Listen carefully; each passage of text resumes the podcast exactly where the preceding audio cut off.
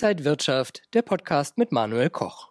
Die erste Börsenwoche ist schon wieder rum und beim DAX ging es auch gleich schon wieder deutlich hoch und runter. Wenn wir aufs letzte Jahr schauen, dann sehen wir, wer die großen Gewinner waren. DAX plus 20 Prozent, Bitcoin plus 146 Prozent, Nasdaq plus 50 Prozent, also doch ordentliche Gewinne und Renditen für Anleger. Wir sprechen heute beim IG Trading Talk über die Chancen, die jetzt auch für Sie als Anleger da sind. Und das mache ich mit Christian Henke, Senior Marktanalyst vom Online-Broker IG. Christian, schön dich zu sehen. Hallo Manuel. Christian, wir sprechen ja immer darüber, wo das Geld hinfließt. Und wenn wir aufs letzte Jahr schauen, dann sehen wir jetzt, Anfang des Jahres ganz genau, wer die großen Gewinner waren. Also Bitcoin plus 146 Prozent, Nasdaq, also Tech-Werte plus 50 Prozent, der DAX plus 20 Prozent und Gold fast plus 10 Prozent.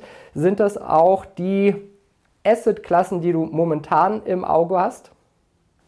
Naja, da muss man ein bisschen äh, vorsichtig sein. Äh, erstmal natürlich, wenn wir jetzt äh, den Ausblick für 2024 wagen wollen, natürlich äh, obligatorisch der kurze Rückblick oder beziehungsweise die Gründe. Warum waren gerade die Tech-Werte, warum waren gerade äh, äh ja die DAX-Werte so gefragt 2023?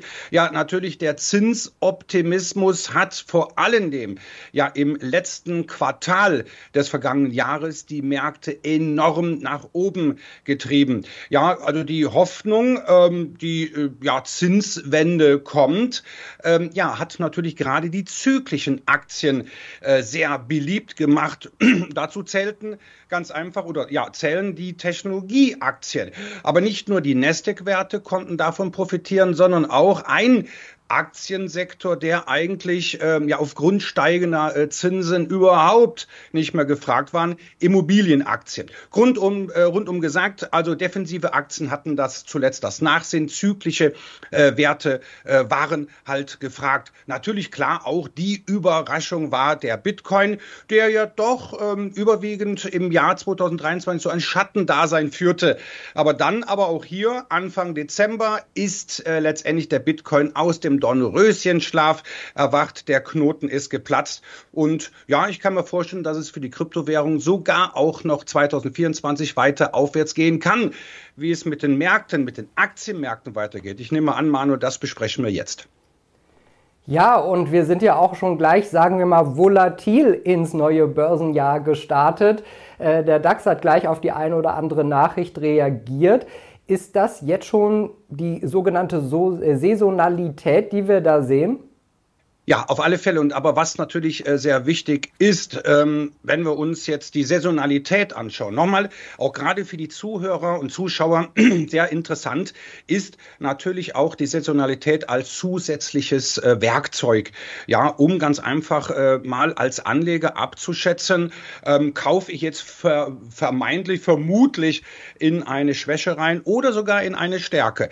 So, und dafür ist die Saisonalität, die Saisonalitätscharts dafür halt da. Ja, jetzt kommen wir natürlich aber zu 2024. Jetzt möchte ich natürlich nicht das gesamte Jahr auf, auseinanderbröseln, aber 2024, Manuel, ist ein super Wahljahr die anderen Wahlen in Asien, Afrika oder Europa, ähm, die spielen jetzt noch nicht mehr so eine übergeordnete Rolle.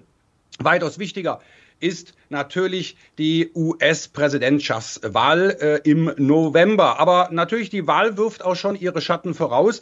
Und wir unterscheiden natürlich in dieser Saisonalität auch den sogenannten US-Wahlzyklus. Also wie sieht 2024 aus? 2023, das war auch ein Grund, warum letztendlich natürlich Aktien sehr beliebt waren.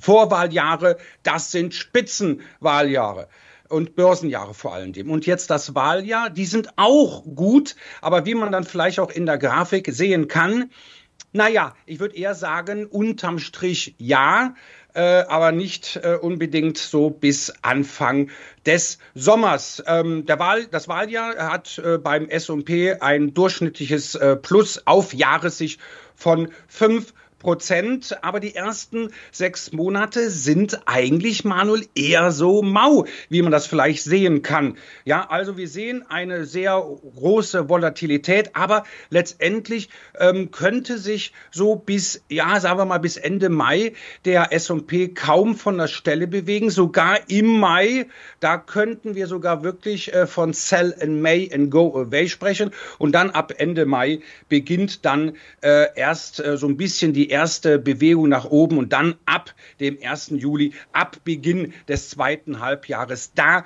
kann der S&P so richtig seine Stärke ähm, zeigen und in der Vergangenheit auch mit über 5,8 Prozent gerade hier dann noch mal überzeugen. Aber die ersten sechs Monate, Manuel, da sehen wir gerade mal so ähm, ja ein, ein Verlust von 0,2 Prozent äh, oder anders gesagt äh, linke Tasche, rechte Tasche, also außer Spesen nichts gewesen, um wieder was ins Phrasenschwein zu werfen.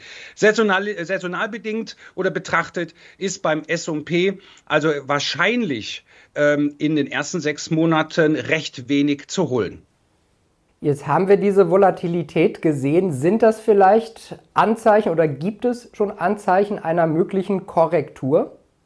Ja, natürlich. Die Frage ist immer, äh, wann beginnt eine Korrektur? Was sind die möglichen Auslöser?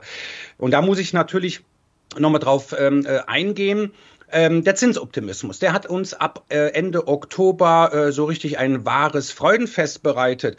Dann die letzte Sitzung der Federal Reserve, also der US-Notenbank, am 13. Dezember, die Zahl 13 naja, hatte den Märkten in der Tat wohl äh, Glück gebracht, wobei eigentlich der Chef, der Präsident der Fed, Jerome Powell, ähm, eigentlich noch nicht mal das Wort Zinssenkung in den Mund genommen hat. er hat nur gesagt, naja, wir sehen uns eher so am Ende des Zinserhöhungszyklus. So, und das ist natürlich jetzt, äh, ähm, natürlich, das waren die Gründe, das war letztendlich die Triebfeder für die Aufwärtsbewegung von Ende Oktober, so bis kurz vor äh, Weihnachten. So, jetzt aber natürlich die Frage ist, die Aktienkurse sind gerade in den letzten äh, Monaten des Jahres gestiegen.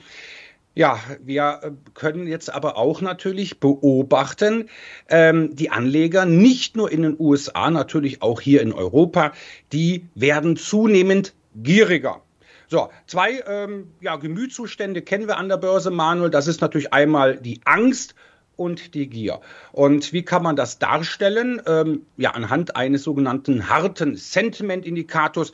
Und das ist der äh, doch wieder zunehmend beliebter äh, werdende äh, Fear and Greed Index, der äh, ja übrigens auch von den Zuschauern äh, kostenfrei auf der Seite von CNN Business ähm, täglich aufgerufen werden kann. Und auch im nächsten äh, Chart sieht man äh, den historischen Verlauf des Fear and Greed Index und darüber den S und P 500. Was besagt der Fear and Greed Index? Naja, er misst die Angst und die Gier der Anleger anhand von Markttechnik äh, also nicht durch Umfrage, durch weiche Sentimentdaten, sondern durch harte Fakten anhand von Markttechnikindikatoren. So, und da kann man aber auch sehr schön feststellen, haben die Anleger Angst oder werden sie gierig? Und wir sehen aber auch in, auf Sicht der letzten zwölf Monate, was den März, was den Oktober 2023 anging, da hatten die Anleger mal so richtig ordentlich Angst. Ich hätte jetzt fast ein anderes Wort benutzt, aber letztendlich das Ergebnis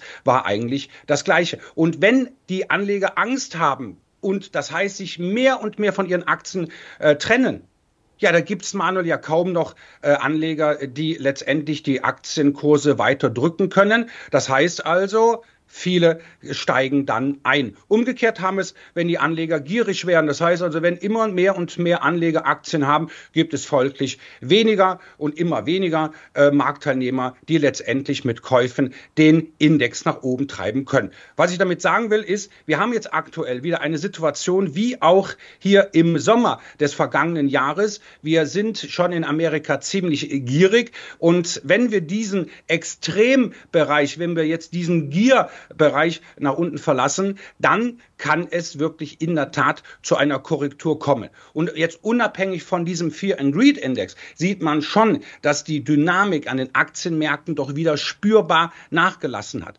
Aber ist das jetzt ein Problem? Ähm, wenn wir uns anschauen, der DAX stand beispielsweise Ende Oktober, am 27. Oktober, übrigens ein saisonales Tief bei unter 14.600. Ja, und von dort aus ging es schnurgeradeaus in Richtung 17.000. Ja, die 17.000 hatten wir auch schon für wenige, zwar nur wenige Minuten, aber wir haben die Marke gesehen. Und dass man nach so einem Kraftakt, dass nach so einer Wegstrecke, dass die Anleger mal äh, eine Pause nehmen und Gewinne realisieren, das glaube ich, Manu, dürfte nicht allzu sehr überraschen. Aber letztendlich, klar, die Anzeichen für eine Korrektur mehren sich. Und wir haben ja schon gesehen, ähm, saisonalitätsbetrachtet, haben wir sogar auch da ein Argument, dass es in den ersten sechs Monaten auch schon mal etwas volatiler werden kann. Und du hast vorhin auch schon die Wahl genannt. Da gibt es in den USA natürlich wieder die wahrscheinlich wichtigste Wahl in diesem Jahr.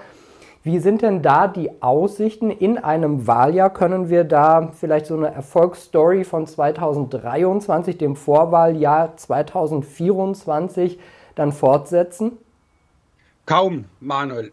Da, da, da stehe ich jetzt mit der Meinung nicht, nicht, nicht, all, nicht alleine.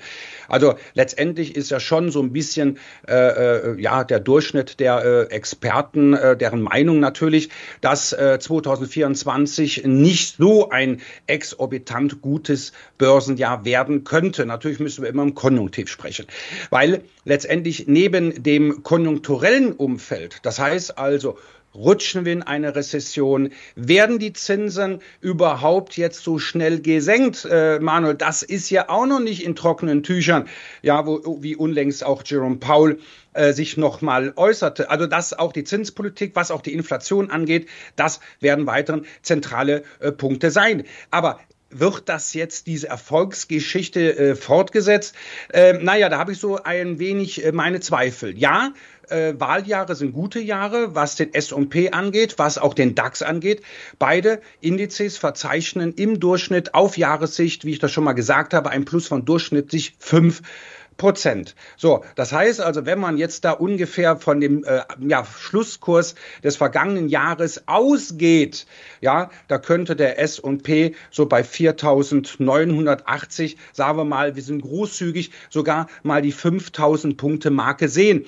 Also wir sehen, es ist aktuell nicht so viel Potenzial nach oben. Beim DAX hält sich das auch eigentlich relativ in Grenzen, ne? wenn ich das schon mal so sagen darf. Also da ist letztendlich mein Kursziel für den DAX für im Laufe des Jahres 2024, das liegt so zwischen 17,5 und 17,7. Mehr traue ich dem DAX auch nicht zu, weil wenn die Wall Street hustet, hat Europa, hat der DAX bekanntlich schon die Grippe. Also diese äh, Outperformance der Wall Street von S&P, Dow und Nasdaq, die wird sich natürlich auch 2024 voraussichtlich fortsetzen. Natürlich, und da möchte ich nochmal abschließend darauf äh, zu, äh, zurückkommen, äh, nicht nur die Konjunktur ist ein sehr wichtiger Faktor, sondern letztendlich auch, und man muss es leider Gottes sagen, die Geopolitik. Ne? Wir haben ja auch dann schon äh, zuletzt gesehen, die, die Situation im Nahen Osten, die kann sich weiter zuspitzen, wie auch die Situation auch ähm, ja letztendlich im Iran gezeigt hat. Also wie gesagt, ähm, die äh, Geopolitik, das könnte auch 2024 natürlich ein wichtiger Belastungsfaktor sein. Nichtsdestotrotz, die ähm, Aussichten, dass die Kurse steigen, die sind äh, ja recht gut. Das Potenzial ist meines Erachtens aber vorerst begrenzt. Und die obligatorische Frage, wie sollten sich denn Anleger jetzt zu Jahresstart aufstellen? Äh, vielleicht nochmal einen kleinen Neujahrsputz machen im Portfolio. Was würdest du da empfehlen? Auf alle Fälle, da äh, hast du uns praktisch äh, ja das Stichwort gegeben. Gerade jetzt, wo zum Jahresauftakt so die Kurse ein bisschen gebröckelt sind, äh, da stellt sich natürlich schon die Frage, setze ich mich jetzt mal hin und schaue mal, welche Aktien ähm, haben noch Potenzial, welche Aktien ähm, wurden vielleicht ausgestoppt, also auch hier immer ein Stop-Loss setzen und dieses bitte immer nachziehen. Ähm, das heißt also wirklich da schon den Frühjahrsputz in der Tat machen und dann aber auch mit dem anderen Auge, also mit dem linken Augen Frühjahrsputz und mit dem rechten Augen, da beobachte ich weiter, ähm, ist das, was der Henke von IG sagt, wirklich so in den ersten sechs Monaten? Oder soll ich, und ich denke jetzt als Anleger vielleicht auch etwas längerfristiger, mittelfristiger, kaufe ich nicht bei solchen Rücksetzer nochmal nach. Bei Aktien wie beispielsweise bei einer Apple, bei einer Amazon, Microsoft, ähm, nutze ich da nicht sogar einen Rücksetzer letztendlich zum Einstieg. Christian, also das klingt danach, dass wir auch in diesem Jahr wieder viel zu besprechen haben werden. Danke dir für heute. Ich wünsche dir alles Gute und bin gespannt, was uns die nächsten Wochen da erwartet. Vielen Dank, Manuel. Das war Christian Henke, Senior Marktanalyst vom Online-Broker IG. Liebe Zuschauer, wenn Sie mehr Informationen wollen, schauen Sie mal unten in den Text. Da habe ich IG Deutschland, IG.com verlinkt. Gehen Sie gerne mal drauf, da finden Sie viele Informationen und die Kollegen sind natürlich auch auf YouTube und anderen Kanälen aktiv, also schauen Sie auch da gerne vorbei. Ich danke Ihnen für heute, alles Gute und bis zum nächsten Mal. Und wenn euch diese Sendung gefallen hat, dann abonniert gerne den Podcast von Inside Wirtschaft und gebt uns ein Like.